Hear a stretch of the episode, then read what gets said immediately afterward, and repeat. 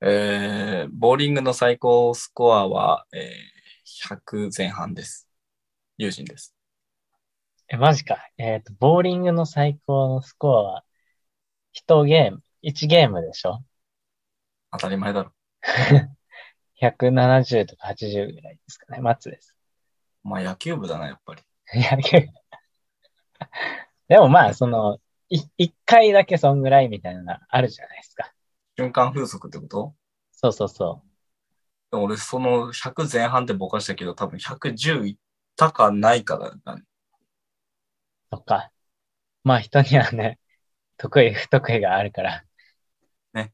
大丈夫皆ですよ。さんの最高スコアも、あの、ぜひ、あの、送っていただけたら嬉しいです。どこに？あ、数字だけ一応。あ、フォームはそうか、一応ね。ょ送られてるじゃん。送られてもね、別に。あ、でもあれさ、確認してないからさ、実はめっちゃ来てるっていう現象ないんかな？おー、それに期待してみる？今、Google 開いてる。お便り。あ、一応、あの、ブックマークにはあるみたい。あ、来てないですね、一個も。これ、つけたい。ああ、マジかよ。まあ、このフォームが、あの、機能してるかどうかすらもちょっとわかんないぐらいなんですけど。あでもまあ皆さんぜひどこ、どこかに多分発信してあるはずなんで、探し当てて送っていただく勇者をね、お待ちしております。10人いるんだから。毎回10人。そこまで言っちゃうんだ。10人しかいないというかね。でも今聞いてる10人は逆にテンション上がってるかもしれない。ああ、そうだね。我、我らが10勇人しか聞けてないってことだから。そうそう。すごいよ。だから、その、ずっと10人でいるから、あなたたちは。あなたたちだから、皆様は。すごいな、お前たちって感じい。や、うるさい、うるさい。あ、そうだ。一応、後輩、後輩とゴールデンウィーク、あの、あの、カフェ行ったりなんだりしたときに、うん。ま、ラジオの話して、松橋さんの聞きますよ、みたいな感じで、本当に聞いてきた人はいるっていう。真面目だ。じゃあ、そいつ除くと、まあ、8か9になってくる。そうですね。頑張っていきましょ頑張っていきましょうい。う。はい。で、なんかぬるっと始まりましたけど、もう、あれかな。まあ、オープニングトークをちょっと短めで言ってみるか。うん、まあ、内容がなければ 短くはなるんだよ。まあボーリングに関しても別に、俺そんなエピソードがないから、ボーリングなんてそんな年に一回あるかないかだしない。うーん、まあ、俺もそうん。なんでこの話にしたんだよ。う。しかも自分が、自分がなんか強い話題だったらさ、あまあ、ほら、アベレージスコア170ですって言ったらなんか、あ、ちょっと上手じゃないですかみたいになるけど、なんか、どうして欲しかったのかがよくわかんない。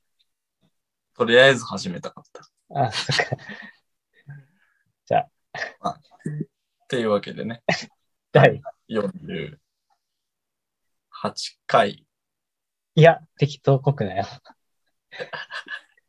46? え、本当に 46? うん。ほら、ここに書いて。あ、じゃあ46だね。はい。第46回衝動団ジェレディオスタートです。おしゃす。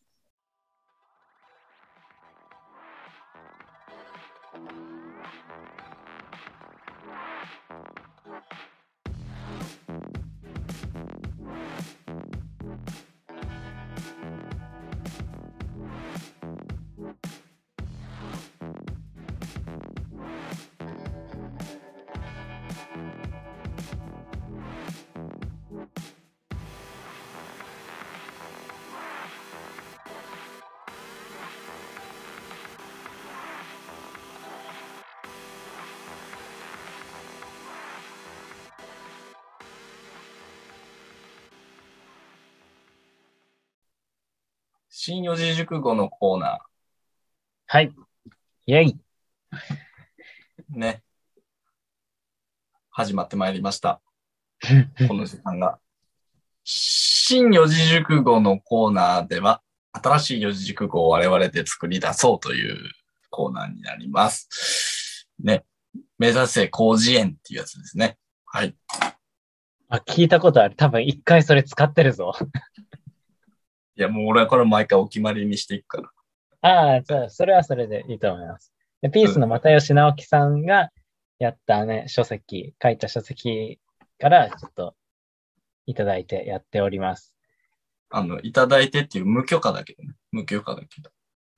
そう。まあ、非公式に。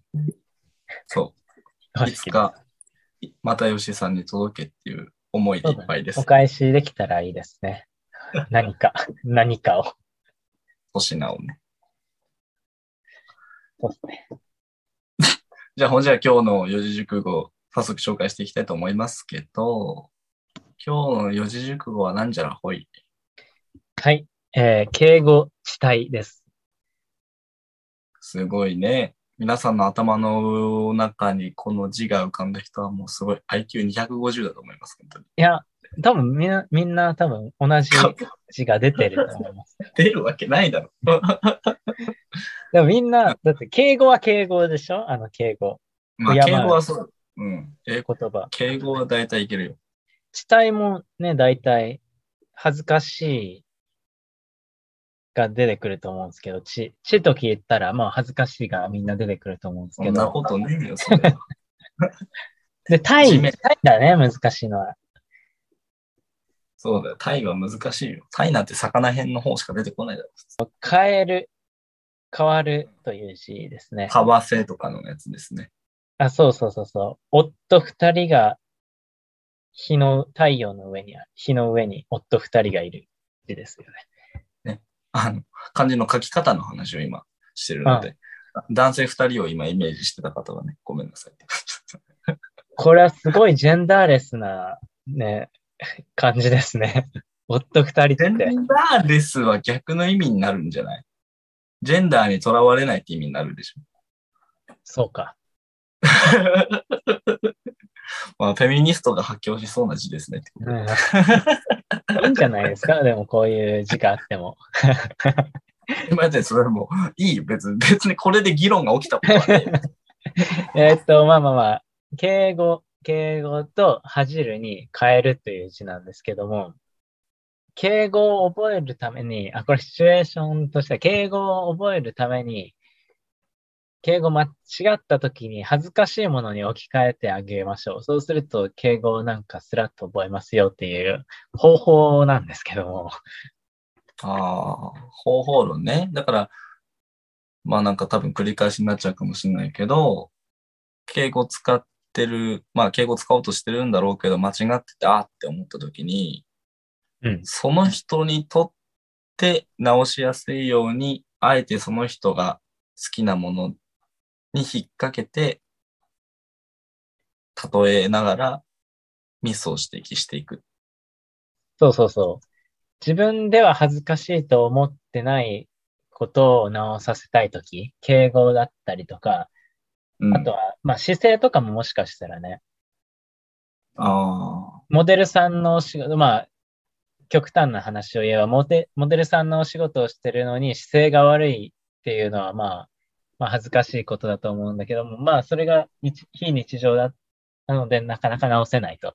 そうしたら姿勢が悪いことを別の何かにこう置き換えてあげて、今そんぐらい恥ずかしい状態だよっていう。まあこれ例を話した方がわかりやすいですかね。あ、うん、絶対そはい。一つは、もうこれは先輩が使ってたやつなんですけど、えっと、化粧好き、まあ化粧とかをね、好きな女の子が、若い女の子が新入社員で入ってきましたと。う。うん。ただまあ、ギャル語とは言わないけれども、ちょっと緩い、えっと、言葉遣いで、なかなか敬語を覚えられないと。えー、例えば語尾上がりとかね。ですか？って？いや、それはなんか逆ギレしてるじゃん。もっと、なんとかで、なんとかなんとかで、なんとかなんですよ。これがどうしても治らない。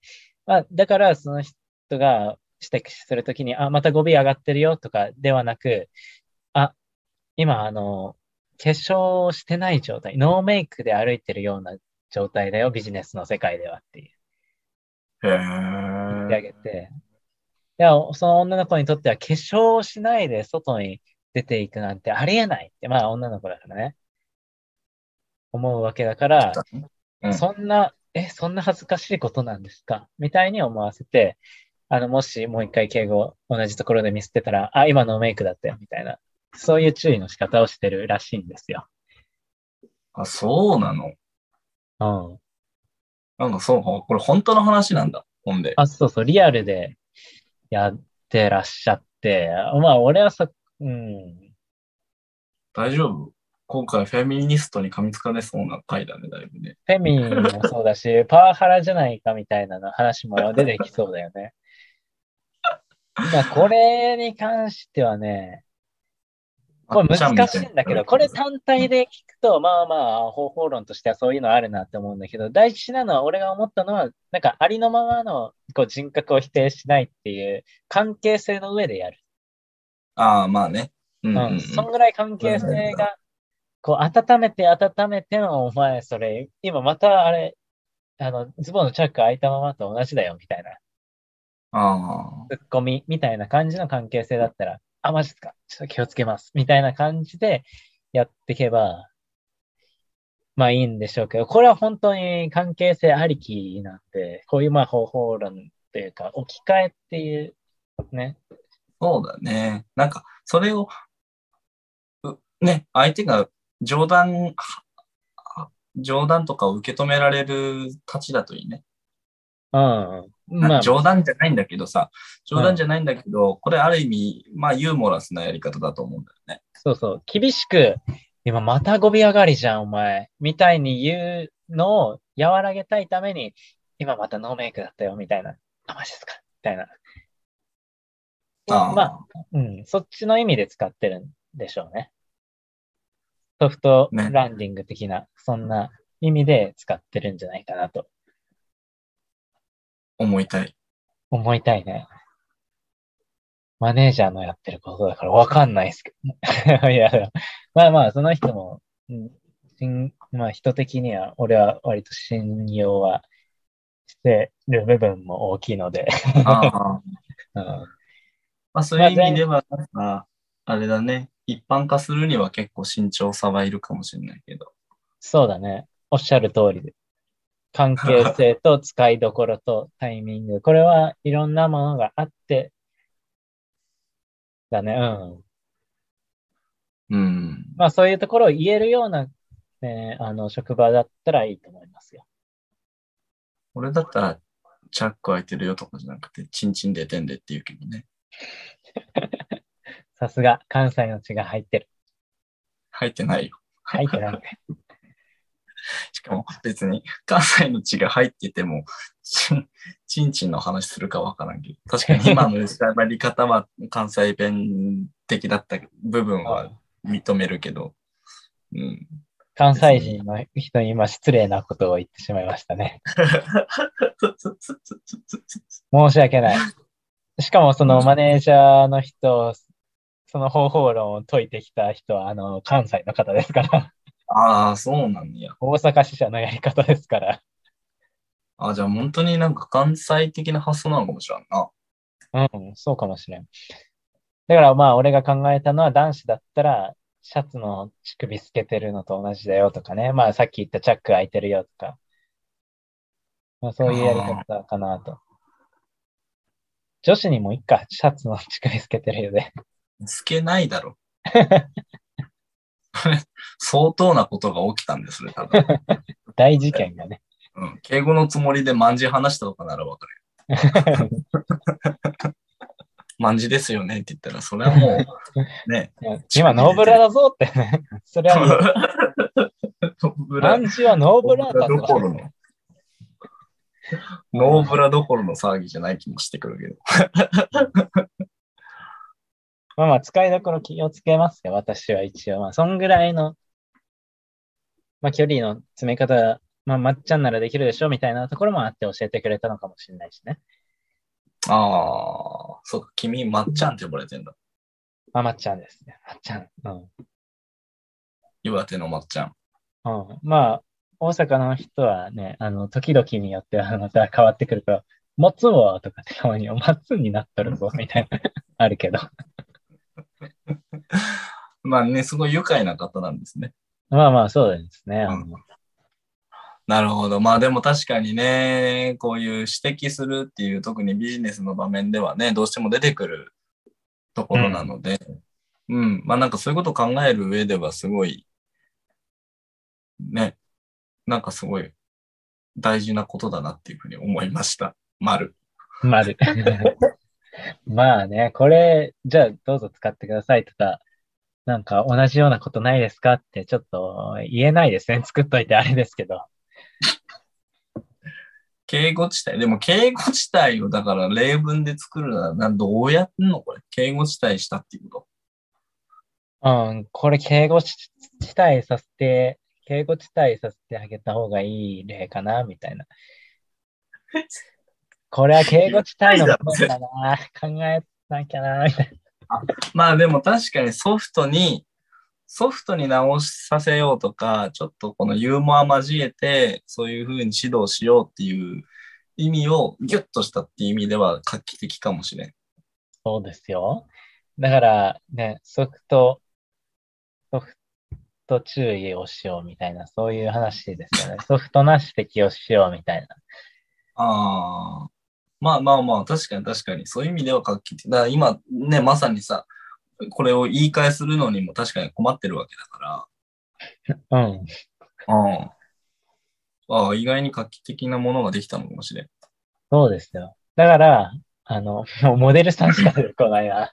モデルさんがその、うん、猫背だったとかね、なんだろうね。あとは、何？フィットネストレーナーが、なんだろう、加工肉。でも、まあまあ、加工肉は食っても仕方ないよね。なんだろうね。なんかいい例がね、いい、いい例が例がね、いい例が世の中の仕事に対して、まあ、あれじゃない？警察官が万引きしてたとか。それは恥だぞ。人として。ただの、ただの恥だぞ。ソフトに、ソフトに指摘しなきゃって。いやいや。事例が事例だから、もう、警察案件ですから。警察官が万引きしてるとこ捕まえて、ね、なんだろうね。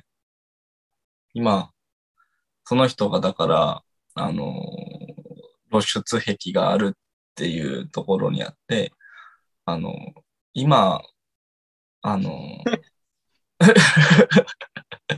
え、犯罪が今2個重なりましたか？露出癖がある人に対して、今、今、裸体を見せたのおじさんだぞっていう、どういうことなんするとか？ね。あも、うそっか、おじさんじゃ意味ないってなって万引きやめるかもしれない。そう。ああ、おじさんになりたくないなということで。そうおじいさんに対して露出しても何も面白くない。露出狂だったら。そう。露出狂の、露出、露出狂の警察官が万引きしてるところを見て指摘するときには、今、今、今君露出してたとしたら、その相手おじさんだよって言ってあげるみたいなんで君は露出狂の気持ちがすごいわかるのかなもうな。今パッと思いついたのが露出狂と警察っていうので、ちょ、もう怖さを感じるけどね。もうい一旦今思考をぐっちゃぐちゃにして考えたの。あの破壊して、ゼロベースで一から組み立てたらこうな いい例えが見つからなかった。ちょっともうこれ難しいね、いい例えが。いい例えね。まあ、敬語とかそんな、まあね、確かに確かに。まあ実はそれ恥ずかしいよって言わせたい話だからね。まあでも、敬語って本当にさ、難しいじゃんね。結構ね、多分私もやってるし、うん。あとはその、ね、かなりインギンブレイン逆になっちゃうパターンってあるよね。あの、敬語がうんな、な、な、な、インギンブレーンイン？ギンブレイになんない。なんだそれお前、新しい四字いや、手塾を作ったわけじゃない。インギンブレイって、あの、逆に丁寧すぎてブレイに感じる。ああ、ああ、ああ、ああ、ああ、あなんとかさせていただきますを、もういただきすぎて、あの、いや、逆にかしこまりすぎて、なんか、なるほどね。英語でも同じニュアンスのあるじゃん。なんかすっごい丁寧に言って、So you're beautiful girl みたいに言って、それは逆に皮肉を言ってるんじゃないかみたいな。みたいな。局部を露出させていただきまして、大変にありがとうございます。みたい だから、ずっと犯罪なのよ、あなた。夜9時はそういう気分なのかな？早く早く寝た方がいいな、友人君は。ちょっと変な方向行かないうちに、ね、あの、新4時は、新4時は一旦ここにしときましょうか。ありがとうございました。ありがとうございました。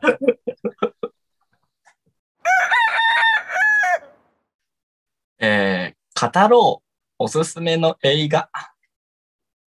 でドン。はい。でドンっていうことで、はい。これはね、多分似たようなことを多分今まで名前を変えていろんなことをやってるんですけど、まあシンプルで おすすめの映画を紹介するだけっていうコーナーです。ああ、そうですね。はい。うん、そうそうそうそうそ前回もうね、溢れ出る思いが、あの、もう漏れてましたけれども、まあ、俺が前回、ちょっとゴールデンウィークまでの間に映画を、まあ、いろいろ、映画館もそうだし、ネットフリとかで見て、まあ、あああ若干ね、報告しましたけども、その時にもうユージン君が、もうね、新ウルトラマン、そうそうそうそうそう。シン・ウルトラマンね。そう、まあ、制作開始のあたりからもうずっと言ってたかもしれないですけど、あ、やっぱそう、そうだよね。俺やっぱ言ってるよね、多分ね。うん、うん、まあ、そうだね。折に触れて言ってるかもしれん。うん。新ウルトラマン自体はもう4年前ぐらいからかな。あの、俺のツイッター遡ればわかるかもしれないけど、リツイート俺一応してると思うんだよね。新ウルトラマン制作決定みたいな。ええー、あ、そうなんだ。私意外と見てますよ、そんぐらい。そう、まあでもウルトラマン制作決定は多分正しくは3年前だね。なるほど。私が社会人になり始めて、なんかまあちょっとプライベートで、うわって思った時があったんだけど、まあまあまあ、詳細は伏せるけどさ、きつって思ったし そこまで言っといて。あるじゃない。人生ってあるじゃない。それ、いろんな時がある。今思えば全然何とでもない話だから、あのーあるんだけどさ、まあ、ここ掘り下げても大した話じゃないから、あれなんだけど、まあでも、気づって思った時期があって、その時に発表されて、あの、すごい救われたのを覚えてるので、絶対3年前です。あ、そっか、プリテンダああ、お前すごいな。お前、お前すごいな。ああ、オッケーオッケー。そう。ー。で、あだから、そう。あのー要は3年越しの楽しみだというかね。というか、はあの時は発表されたのは2年後公開だったんですよ。19年に発表された時。コロナの影響で伸びたんですよね。この公開日が。っていうのもあって、森に積もった3年間。なるほど。そうだよ。怨念がこもってますね。怨念がこもってるよ、本当に。怨念がこもってる、文字通り、本当に。込みどころだよ、そこはもう。本来。執念というか、怨念がこもってるまあでも、その、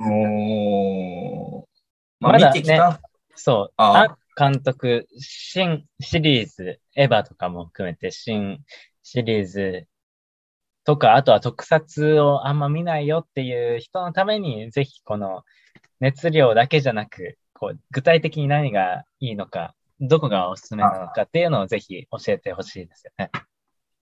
わかりました。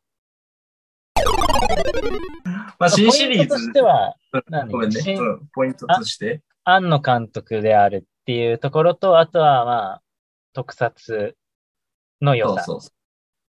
まあ、庵野監督の新シリーズっていうと、まあ、シン・ゴジラから始まるんですよね、2016年の。はい。シン・ゴジラ。うん。シン・ゴジラっていう作品がありまして、で、昨年公開の新・エヴァンゲリオン。シン・エヴァ、はい。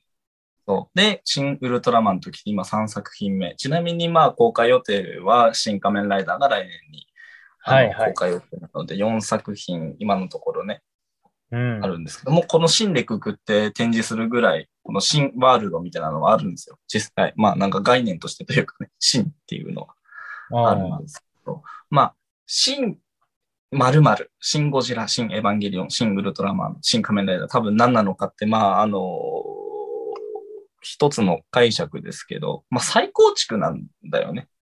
はい。う新んイコール再構築。そうそうそうそうそうそうそう。この再構築がやっぱりすごい、庵野秀明監督は巧みなんですよね。要は。うんあの、まあ、再構築って何ぞやって言ったら、結局これ全部昔やった作品なんですよね。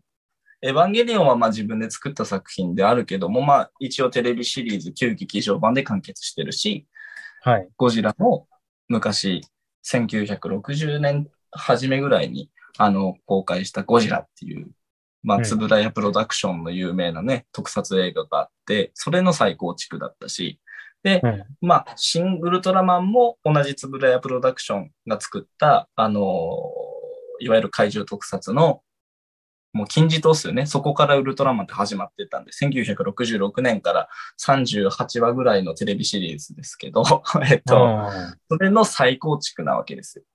うん。うん。で、これがね、あのー本当に面白いやり方をする。ただのリメイクってよりは、この現代にあって、そうねそう、同じ衝撃を与えたいみたいなところがあるんです。庵野監督の思惑として。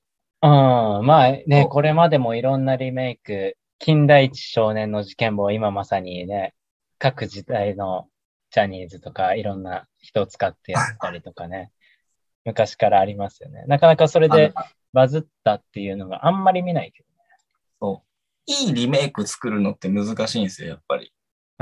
ど。うん。で、言ってしまえば、あのーゴジラとかに関しては、まあ、最初ゴジラっていう映画が出てから、その後何作品もずっと作られてるわけですよ。で、1980何年ぐらいに原点に帰ろうという意味で、まあ、再構築的なゴジラっていう映画は作られてるんですけど、それも結構あんまり評判が良くない。うん。ああ、うん最初のシリーズよりは。そうそうそうそうそうそうそう。うんだから、庵野監督がでも、シン・ゴジラって結構、だから、ゴジラ映画にしてはかなりヒットしたわけなんですよね。その時。ちょっとごめん、記録とかデータをちゃんと持ってきてないからは、あの、説明はできないけど、まあ、調べていただければ多分ある程度すごい、あ、興行収入が日本国内ではあったんだなっていう風な作品になってるんですよね。で、うんまあ、ちょっともう芯でここまで深掘るのもあれだけど、まあ、例えばじゃあゴジラっていう映画は、じゃあちょっとマツ君に、これね、意外に問いかけた方が面白いから、ゴジラって何をテーマにした作品だったかって知ってますか？ちなみに。原子力、原お原子力について、まあ原発とかも含めて、うん。それの危険性、まあ人間が作り出したものが、えーっと、化学兵、化学とかで作り出したものが人間に悪い影響で返ってくることもあるんですよ、みたいな。話。ああ、すごいな。かなりもう本質を踏み込んじゃったね。もうそれは本当の本当の本質で、で、具体的なところで言うと原子爆弾、水素爆弾だったんです。要は核兵器。うん。核兵器の、に対する風刺が効いた映画だったんだよね。だからゴジラっていうモンスターは水素、あの、水爆実験で生まれた古代恐竜が突然変異したモンスターが東京を襲うっていうプロットなんだわ。話としては。はいそうそうそう。で、当時あった事件として背景にあるのは水水爆実験で、これ、えー歴史的な事実ね。水爆実験で日本の第五福島爆が、そうそうそうそうそうそう、ビキニ干渉のはい。それがあった直後に作られた映画っていうのが、まあ、ゴジラだったと。じゃあ、シン・ゴジラは何かっていうと、これ、東日本大震災だって言われてるんだよね。はい。で、福島原発が、す政府が制御コントロール不能になって、放射能がまあ、結局漏れ出てしまったっていう事態があるのを、うん。あのーテーマに扱ってると。なるほど。そう。だから、やっぱ、安野のその真のリメイクっていうのは、原作に対するリスペクトがすごいんですよね。そういうなんか本質を見て、うん。で、も、それをそのまま使うんじゃなくて、じゃあ現代で言うと、あの、こういうふうに問いかけるべき問い、あの、本質は何なのかっていうの鋭いんですよ、そこが。ああ。そうそうそうそうそう。確かにね、あの、ゴジラの後のシリーズ、そんなに詳しくはないけど、本当にバトルそうそうそうそうそうそう。作られたんです。そう。はい本当にそう。もう本当におっしゃる通り。だから俺は、初代ゴジラ以降の映画あんま見たことがないんだわ。ああ。うん、どっちかというと子供向けになってたの。うん。キングギドラね。あ、そうそうそうそう。なんか、でっかい怪獣がバトルして、うんぬんかんぬんっていう方が見せ場になっちゃって、こう、物語が弱いんだよね、昔は。なるほど。うん。初代ゴジラ、ゴジラっていうモンスターだけが東京中で暴れ回るんだけど、うんやっぱそのそもそも子供向けに作ってないから、やっぱそのストーリーと、あの。さっき言ったような原水爆があって、うんぬんかんぬんっていう、あの話があるわけ。そう。だから、そういう意味で言うと、シン・ゴジラは、海外受けは悪かったんだけど、海外受けが悪い理由は、日本のその後になったゴジラの方を海外の人たちは受け入れてたっていう背景があるわけ。ああ、ハリウッド版ゴジラって、あれは、見たは見たけどさ、そプロットとしてはどういう感じ？ゴジラしか、ゴジラしかわかんないんだけどさ。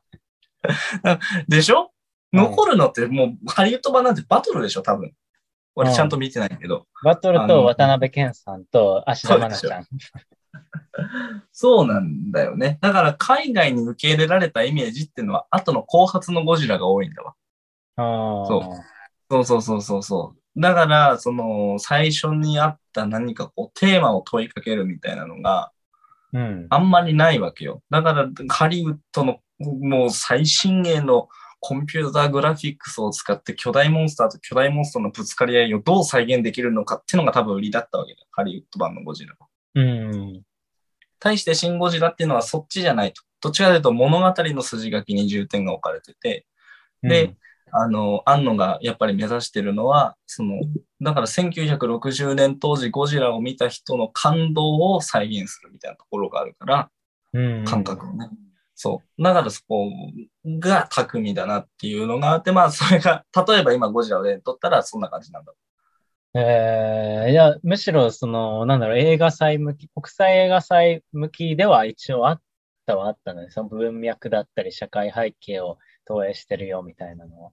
うん。まあ国際映画祭向きか、まあね、もう安野はただのオタクなんだよね。一つ言うと。あまあなんか、あんまりそういう外のあれを考えてないのはある。だからこそ作れるみたいなのはある。まあまあ、うん確かにね、そううん。それに心動かされてるのが我々ですからね、言ったら。そうそうそうそうそう。もう本当、なんか純粋なクリエイターって感じがして、そこももうめっちゃ押せるポイント。あの、あの作品の。そう。で、その、安野さんが作ったのが、ね、また、まあ安野さんが作ったっつっても、今回は、前はシン・ゴジラとね、ポジションがちょっと違うんだけど、うん総監修が安野秀明で、監督が樋口さんっていうね、しあの、進撃の巨人とか作った、あの、監督だけど。そうそうそう。まあ、これ、前もそのタッグでシン・ゴジラは作ってんだけど、まあ、ちょっとポジポジションが違かったりするんだけどね。まあまあ、細かいことを喋ると長いから置いとくけど、はい この、そう。このシングルトラマンは、だから、原作リスペクトの人が見ると、うん。もうね、ほ震え上がるほど面白かった。えそう同じことをやってるんだよ。あの、ー、うん。ゴゴジラと似たようで。ただ、一方で、ウルトラマンっていうのは、やっぱこれ子供向けなんだわ。子供向けのテレビシリーズだったからさ。うん。そう。ゴジラはさっき言ったけど、ちょっと大人向けの社会派の映画だったわけよ。言っちゃえば原水爆に対する風刺が効いてた。うん。一方で、ウルトラマンで若干子供向けなところもあるんだけど、それもうまく踏襲しつつ、ただ、ただやっぱりその、あのーシン・ゴジラ的なこの、なんて言うんだろうな、細かい設定、あの作品が大好きな、その、は本当にウルトラマンがじゃあ令和に現れたとしたらどうなるかっていう細かい設定もありつつ、ただちょっとコメディ調もシン・ゴジラよりも入れつつ、あ。うん。そう子供でもわかる。だから、シン・ゴジラはね、やっぱゴジラが暴れるだけだったけど、やっぱりうんもちろん外敵との戦いってのも結構多めに描かれてたんだよね。はいはい。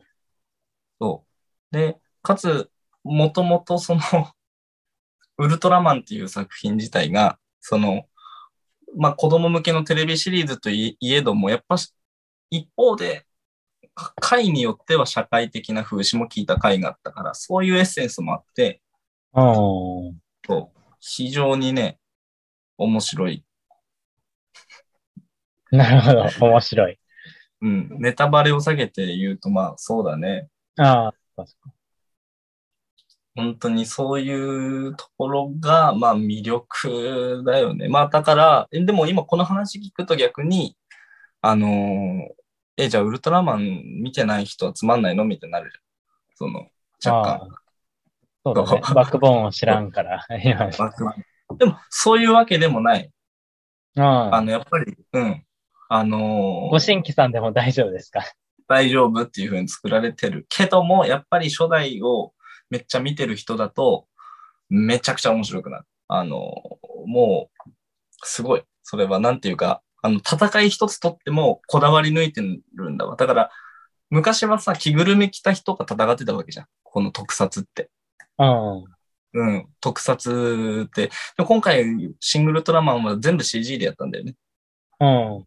うん、CG でやって、まあ、ただそのモーションキャプチャーって言ってさ、人の動きを CG で読み取るやつ、そういうはい手法を取ってるんだけど、うんだから、あのーまあ、そういう類類似点はあるにしても、まあ、でも CG でやりますっていう風になって、ちょっと俺それが懸念点だったんだわ。その、あの着ぐるみの特撮の良さみたいなのが消えちゃうんじゃないかって思ってたんだわ。ああ。でもね、それが消えるどころかね、より良くなったんだわ。えなんでかっていうと、これ原作見てる人しかこの点がわかんないんだけど、原作と同じ動きをしてんの。ウルトラマンが。要は、戦い方が。ー、どう、どう、え？同じ。例えば、あの、原作でさ、着ぐるみ着た、まあ、着ぐるみの中に入ってた人が古谷ビンさんっていうスーツアクターなんだけど、はい。古谷ビンさんが偽ウルトラマンっていう敵と戦った時があるんだけど、うん。あの、これ実際に放送された動きなんだけど、偽ウルトラマンの顔面を思いっきりチョップするんだよね。うん。ウルトラマンが。そうしたときに、中、中に入ってる生身の人間なわけよ。うん。チョップが思ったより勢い強すぎて、うん。あの、その人、後に語ってんだけど、あの、ひび入っちゃうんだよね、手に。だから、実際の放送を見たときに、偽ウルトラマンにバーンチョップした後に、ウルトラマンが思いっきり手痛がってんの。うわーっつって、これ、手振ってんのよ。うん。それが、今回 CG でも再現されてるえー、あ、それは子さんファンは喜ぶ。の。っていう、これ、例えのもう一つでしかないけど、それがあらゆるところに散りばめられてるわけよ。ああ、なるほどね。うんじゃ昔使われてた効果音もそのまま使うし、みたいな。あ、うん。じゃあもう、これ、シン・ウルトラマン一回見て面白かったっていう人は、ぜひ、その、古いのも、あ、そうそうそうそうあそうそうの、借りてみるとかね。いいかあ、もまあ、そう。そうね。借りてみるとか、あと今はあれが、サブスクがあるから、つぶらやプロダクションは。あ、月500そうなんだ。円。そうそうそう。月500円で、ほとんどのウルトあのウルトラマンのシリーズ見れるんだけど。まあでも俺ぶっちゃけ、結構昭和の最2作品しか好きじゃないから、平成の方は全然好きじゃないから、あんまりあれなんだけどね。いや、うん、コスモスで俺育ったのに。あ、俺コスモスはね、全然覚えてない。俺も覚えてはない。俺は、もう初代とウルトラセブンばっかり見てた人だから。そうそうそう。うんまあまあまあまあまあ。だからそういう意味で、もう、お本当にその昔のオタクにとってはもうありがたすぎる作品だったんさすがオタクの神様ですよ、あんのは。いや、そうそうそうそうそう。で、まあ、このちょっと脇道にそれた部分で言うと、そもそも庵野秀明自身がウルトラマンが大好き。まあもちろんそうオタクだから。で、うん。エヴァンゲリオンって作品があるじゃん。うん。うん。エヴァンゲリオンで庵野秀明って有名だったけど、エヴァンゲリオン自体が実はウルトラマンの最高築だったっていう考察があるぐらいなんで。うん。フォルムがね、確かに、あの、膝の尖り具合とかね。そうそうそうそうそうそうそう。あとあのアンビリカルケーブルを外すとさ、制限時間が確か5分ぐらいしかないでしょ。ああ、確かにね。制限時間。うんうん。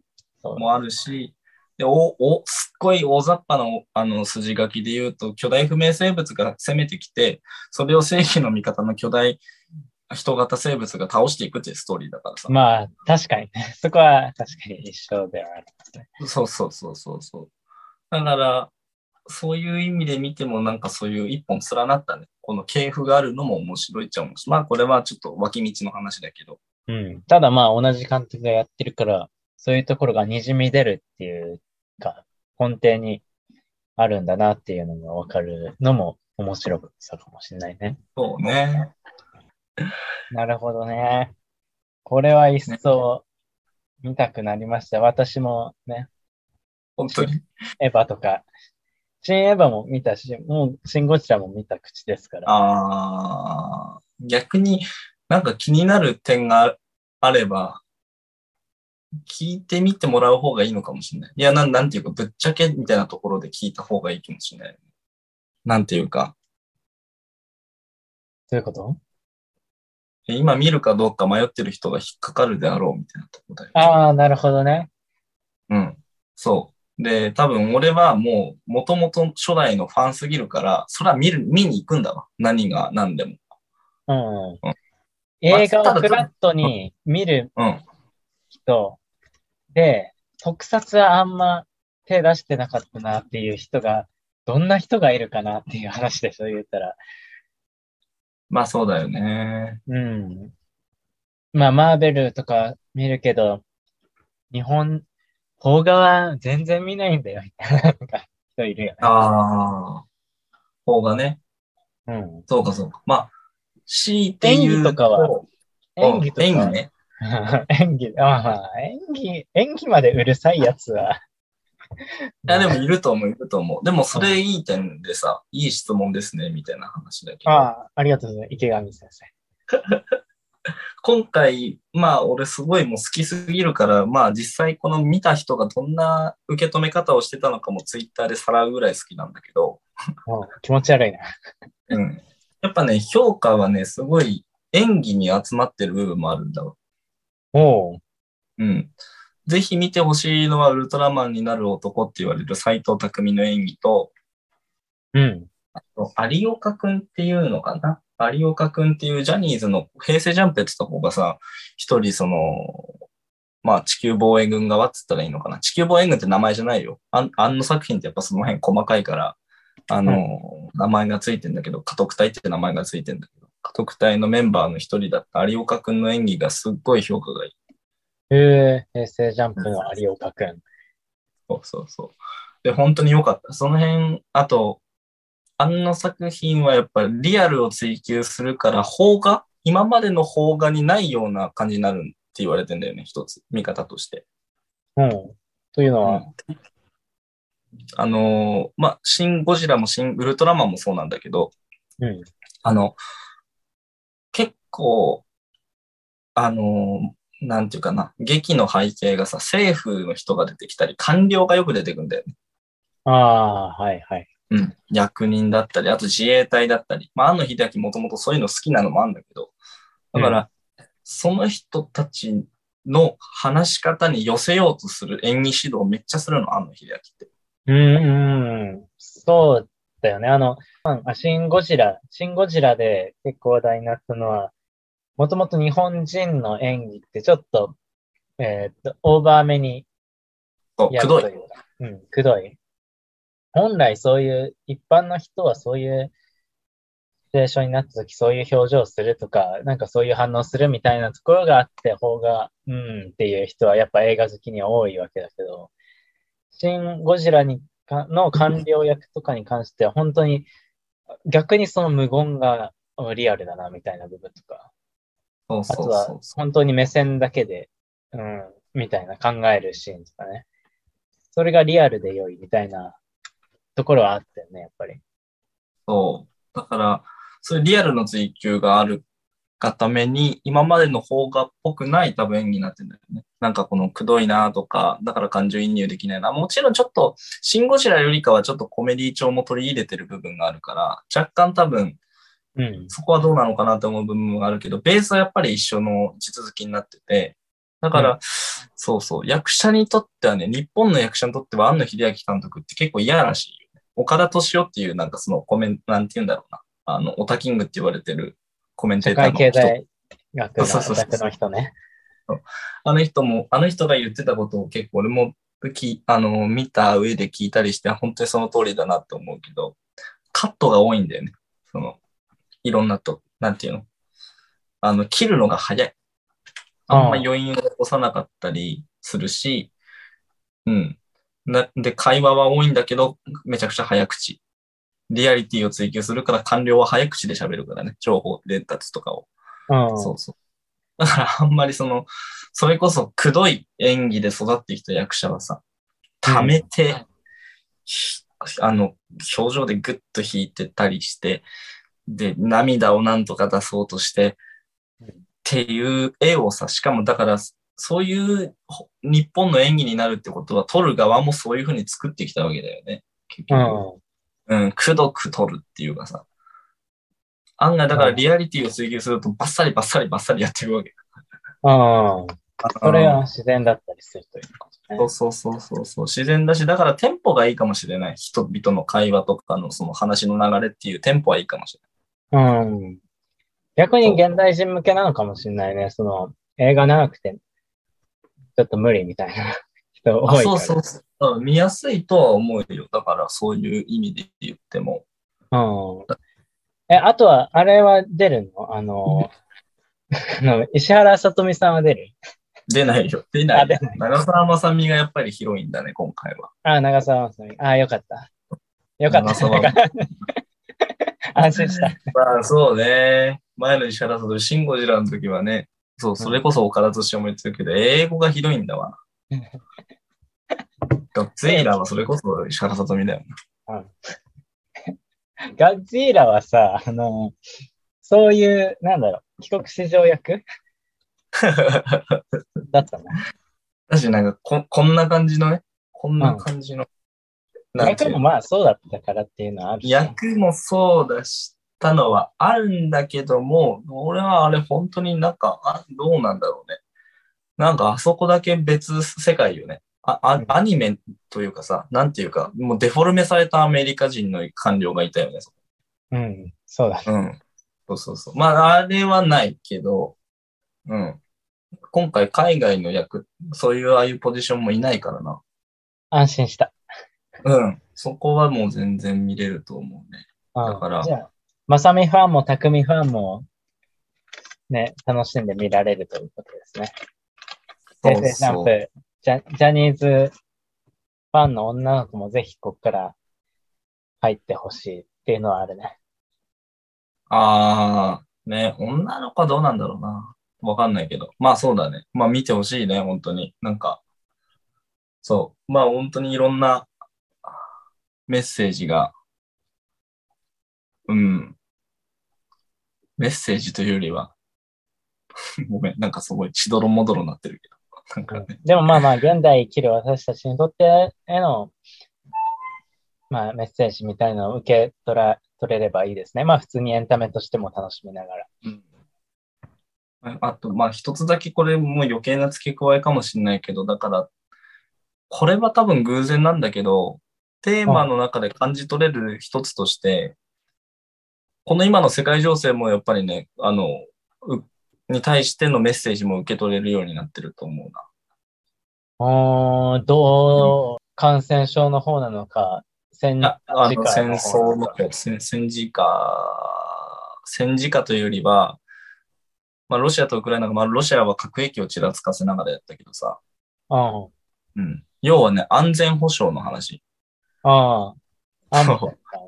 安保、安全保障の話。うん。あのー地球っていう星を、まあ、異星人から守るっていう上で、うん。あの、どう安全保障を担保するのかみたいなね、話がせ、あの、国の動きとして出てくるんだよね。ああ、そうだね。よく考えたら、空から来る方たちに対しての あれですもんね。で、空から来る、まあ、敵の宇宙人もいるんだけど、あのーそれもそこを狙って駆け引きしてくるっていうね。えー、空の人たちも。そうそうそう。だそれはだから面白いよね。そこも、そういう点で見れるのもかなり面白いと思う。あ、なるほどと。うん。うん、ああ、向こうも高いそれはなっていう。非リアル、非リアルをリアルに考えることがやっぱ SF の良さで、そうそうそうそうそうそうそうそうそう。そうだね。それは面白いと思う。やっぱ SF の、まあエンタメ性も大事だけども、社会的な意義としてもさ、そうリアルで考えられないものをリアルとして見せてくれるっていうのがやっぱ SF を読む上で、すごい勉強になる部分もあるからね。う。その勉強になる部分で、だから、本当まあ、ウルトラマンは子供向けだったから、初代の。あの、もちろんそういうテーマもあったっちゃあったんだけど、やっぱり、えーどっちかというとエンタメ調が強かった部分があるんだけど、だから、それに伴って無理な設定とかってあったんだよ。ウルトラマンの中で。SF といえど。うん。なんか敵が出してくる火の玉が1兆度あるっていう設定が例えばあるんだけどさ。うん。1兆度って、1兆度ってた、あの、太陽の、太陽が4000度が5000度だったような気がするんだけど、それの何十倍、表面は8000度ぐらい。あ、8000度か。そうそうか。表面はね、ご表面。中はもっと、まあ何億、何億ぐらい。何億とか、うん1兆ってことは、あの、1兆はない。あそれこそ超新星大爆発の時ぐらいじゃないですか。まだ計測はされてないですけど。うん。星が生まれる時ぐらいのね。だから1兆度の火の玉の武器っていうのがもし仮にあったとしたら、まあ、あの、計算上、太陽系が全部吹き飛ぶんだよね。そうだね。うんそう。だから無理な設定があるの。要は言いたいことは。無理な設定が子供番組だから絶対ああったわけよ。正直子供の興味を引きつけるためというかさ。うん、空想科学読本だったらもう指摘が入るところね。そう。で、まさに入ってんの。あ、はい。そう。で、空想科学読本で指摘されてる点ってウルトラマンに何点かあって、空想科学読本の多分作者ってウルトラマン結構好きだなって思うんだけど、あの読んでても読み込んでる感じがね。そうそうそうそうそう。だからその点をね、今回の作品全部潰してきたってのがあるから、うん。それもいいね。そう、それも多分いい点だと思う。あの、今の人がだからこそ、あの、昭和の何とも言えないなんか、えーそれはどうなんっていう無茶苦茶な設定を潰した上で再編集してるし、今の時代に合わせたテーマも、あの、偶然か必然か載ってるし、そもそもこの安野作品のやっぱり世界、まあ、新、新シリーズの味わい深い世界をやっぱりあ味わえるし、うん。うん、本当に魅力的な映画だと思うので、ちなみに僕はもう2回見てます。早いな、この短期間で。なるほどでレねイ。トショー、レイトショーで2回見ましうん、その時間帯は知らんけど。た。そうそうそうそう。まあ、1回目見に行った時、待ち合わせしてた先輩が10分遅刻してきて、冒頭10分見れなかったからです。それはムカつくな。楽しみにしてた。なるほど。まあまあ、私もちょっと、はい、タイミングで行ってみたいと思います。はい。ぜひ、はい。よろしくお願いします。ありがとうございます。じゃあ、私が見た映画の話はもう今回は大丈夫ですね。あ、そっか。あ、あ、ごめん、そうか。あ、これもう、2人でやろうとしてたんだ。いやいや、いや、思ってない、別に。あこれは、ああ、この尺はもう、一人の尺かなとは思ってますごめんなさい。今度、今度話しますよ。また、全く違うテイスト。こんな映画を見たことないっていうテイストの映画見ましたので。ああ、いいね、いいね。うん。予告だけしとくと、田中泯さんの、田中泯っていう踊り手がいます。はい。まあ、ダンサーとくくっちゃえばダンサーっていうくくりになってしまう。今、現代のね、枠組みだとダンサーっていうくくりしかないから、あれだけど。まあ、ダンスというよりも、まあ、名付けようのない踊りなんですよ。すごいね、も本人曰く、場踊りっていう言いう。方をしてえる。ー、じゃあ新しい何かをこう作ろうとしてる人でもあるのかな。あ、もう世界的には。世界的な権威があって、もうみんな、えー、だからそう、北野武、黒沢、宮崎駿、まあ、もっと現代で言えば村上隆とかね。そういう隆人と並ぶぐらいの人です。田中泯さん。74歳で。えー、あ、そうなの？あ、あ、そうなんだ。76歳だ。うん、そう。で、もうすでに30代にフランスとか、ね、芸術祭であの、その当時はね、もう本当に芸術祭呼ばれるような人いなかったんだけど、踊りっていう、ダンスという一応分野でうん。芸術祭出たりとか。で、その人が、へーうん、なん70年間で培ったもの。言ったら20代からやってるから50年間培ってきたものを、まあ、ドキュメンタリーでもあって、ちょっとアニメーションとかも入りながら、で、実際の踊ってる様子も入ってと。なかなかね、見たことないな。うん、俳優さんとしても結構大河ドラマとか出てるし、大御所役えーあ、そうなの？すごいな。うん。ちなみに今の鎌倉殿、大河ドラマの鎌倉殿。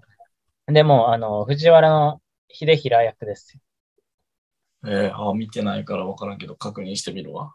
そうですよ。我が故郷、我々の故郷の岩手の皇族あ。あ、ああ、そうか。そう。秀衡は何代目ですか？知らん。三、三代目ですよ。欧州藤原氏の三代目。義経を、十分だっつん？いいよ、続続けて。義経を、あの、育ててかくまった人っああ、ていう、まあそんな感じなんですけどね。日本史の疎さがね、出てしまったところだった。日本史専攻じゃなかった？うん、消去法でね、消去法で。顔を背けるなよ。まあまあまあまあ。まあ私は世界史専攻だけど、やっぱ日本史も好きですから。そう歴史に造形があるんですよ、彼は。そうなんですよ。今でも歴史図書館行って調べたりしてるぐらいですから、ね。ああ、すごい偉い、偉いって言い方は良くない、良くないな。すごい、え、なんて言うんだろう。みんながゲームやるのと同じですし、それはたまたま興味がそっちに向いてるだけなんで、それは別に。えー、いいな。ちょっと踊りっていうのが最近の私のテーマなので、踊りについても今度はちょっと話せたらと思います。そうだね、ぜひぜひ、腰のご弁達のほどよろしくお願いいたします。はい。で、まさに映画のタイトルに関しては、名付けようのない踊りっていうタイトルです。うーん。ぜひ見に行ってみてください。あの、やってる映画館が少ない けど、うん。うんなんかそんな感じする。うん私もよく知らない下高井戸シアターっていう場所に行って、あの古いえー映画館に行って見てきたけど、まあ良かったので、はい。ぜひこういう生き方もあるんだなって。あまあ、ある意味、その、安野とか、宮崎駿とか、そっち寄りの生き方ですよねっていう。うんうんうん。そういう人興味あるな。うん、ぜひぜひ、田中泯さん見てみてください。まあ、やっぱりね、はいじ自分の興味の範囲内だと、どうしても、あの、行き詰まり、行き詰まりは、まあ、未だはないんだけど、うん全然違うところからお勧めされたものを見に行くっていうのは、結構割と大事なことなんでね。あそうね、本当好きなものに染まっていきやすい世の中ですから。うん。Google も Amazon もそうしてくるしね、なんか。そうそうそうそうそうそう。案外この一つ手で進められるものって確かに大事だな。でと言いつつ俺は意外に食わず嫌いなところが強いので。なピグス聞いてねえから。そうそうそう。ピン、いやちょ、ピングさんマジで俺地下アイドルのなんかマジで聞く気になれないんだけど。乃木坂は、あの音楽聴かないんだもんね、乃木坂は。まあ、乃木さん音楽聞かない。欅は聴いてた？欅。あ、聞かない。欅は、俺、音楽性で、音楽性とダンスって、まあ、俺も踊りが最近ハマってるからね。だから、欅リバイバルしてる。えー、なんかなどうしてもね、私、この今の、なんていうかな、この最近の J-POP みたいなのにハマらないんだよね。まあ、J-POP として見てないというのはあるよね。その、この、その、さっきのさ、ダンスという枠で、田中泯の踊りを表現しないように、J-POP という枠でバンプを見たりもしてないし、J-POP の枠でアイドルを見てないし、J-POP の枠で米津玄師玄師を見てないっていうのもある。米津玄師が良くて米津玄師聞くんでしょ？まあそうだよ。バンプが良くてバンプ聞くんでしょ？俺パンパーそんな期間。あ、そうそうそうそう。あララットか、まあわかんないけど。だからこのね、時代が近くなればなるほど聞くアーティストが少ないんだけど、逆に聞くのは、例えばサカナクションとか、であの、サカナクションとか、あと最近ハマり出したのは藤井風とか、おー、藤井風はもう、今の王道、メジャーなポップじゃないですか。メジャーポップだけど、あの、なんかね、誰かに言われたんだけど、レトロだよねって言われた。好きな好みが。ああ、レトロだね。確かに。そう。レトロミュージック今の時代だから言うとね。レトロミュージックが好きだし、その時代のちょっと音楽の方がやっぱハマってしまうことに気がついたんだよね。ああ、なるほどね。レトロミュージックね。ちょっとおすすめするわ、じゃあ最近のレトロミュージック。ああ、でちょっとぜひ教えてよ。うん。ピグスの、おい、ピグスがいいって。ピグスのね、レトロなミュージックビデオがあって、ビデオじゃん。いや、あの、あの、音楽の ミュージックビデオの中で、あの、あ、まあでもレトロなミュージックビデオを作るぐらいだから音楽もだからレトロなんだろうね。そうそうそうそう、アッカンベって、I can't be って書いて、アッカンベって読むんですけど、ああ、まあでも、タイトルの付け方はなんか、うん、わかる。そう、そういうのが好きなプロデューサーさんでもあるの、結構。ああ。画質もちょっとうんフィルム系の画質にしてみたりとかね。ああ。昔のね、タイトルの付け方、つたないんだよね。そう。俺はそれが、ある意味、なんかおじさんたちが盛り上がってたんだけど、だからこのアッカンベに関しては、オタクのおじさんたちが。だろうなうんああ、なんか、そう、郷ひろみっていうアイドルのあれを思い出す。あの、お嫁サンバっていう。ダッセーな。それが、まあ、古き良きでもあるけど。そうそうそうそうとか渋谷系は、お酒とかはあんまり、渋谷系は。渋谷系？うん、あんまね、そう、聞かないね。うん。それこ渋そ。渋谷系っぽいのが最近流行ってたりする。ぽい。渋谷系っぽい新しい音楽といサントリーの CM のやつって前話したっけ？いや、聞いてない。サントリーのほろ酔いの CM が結構エモいって話題になってて、渋谷系の水星っていう曲、渋谷系なのかな？ちょっと、ダウナー系？ちょっと、ダウナー、あの、落ち着いて、チルしてるチような。ルソング。ああ、あ、そうそうそうそう。それがもともと、これが言ったら2013年とかの曲なんだけど、今再注目されたりとか、ああ、なるほどな。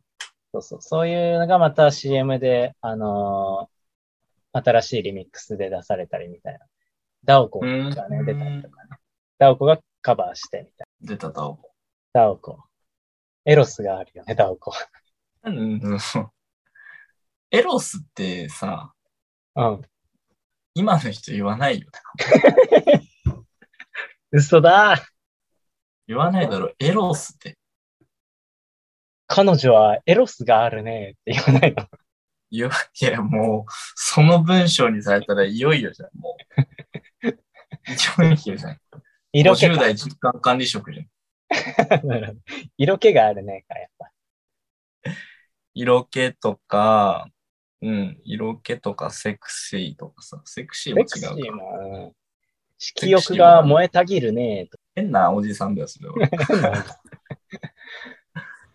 か。エッチじゃんとかじゃない？もっと、あれすると、噛みえ砕いたかっていう。エッチじゃんはちょっとおじさんだよ、それ。まあそうか。まあなんか時代って巡り巡ってるところあるからね。そうそう。めくるめくミラーボールになって、水星にでも旅に出ようかって感じですよ。いやいやなんかうまいこと乗せてくんね。だから水星という曲、ぜひ聴いてみてください。ありがとうございました。ありがとうございました。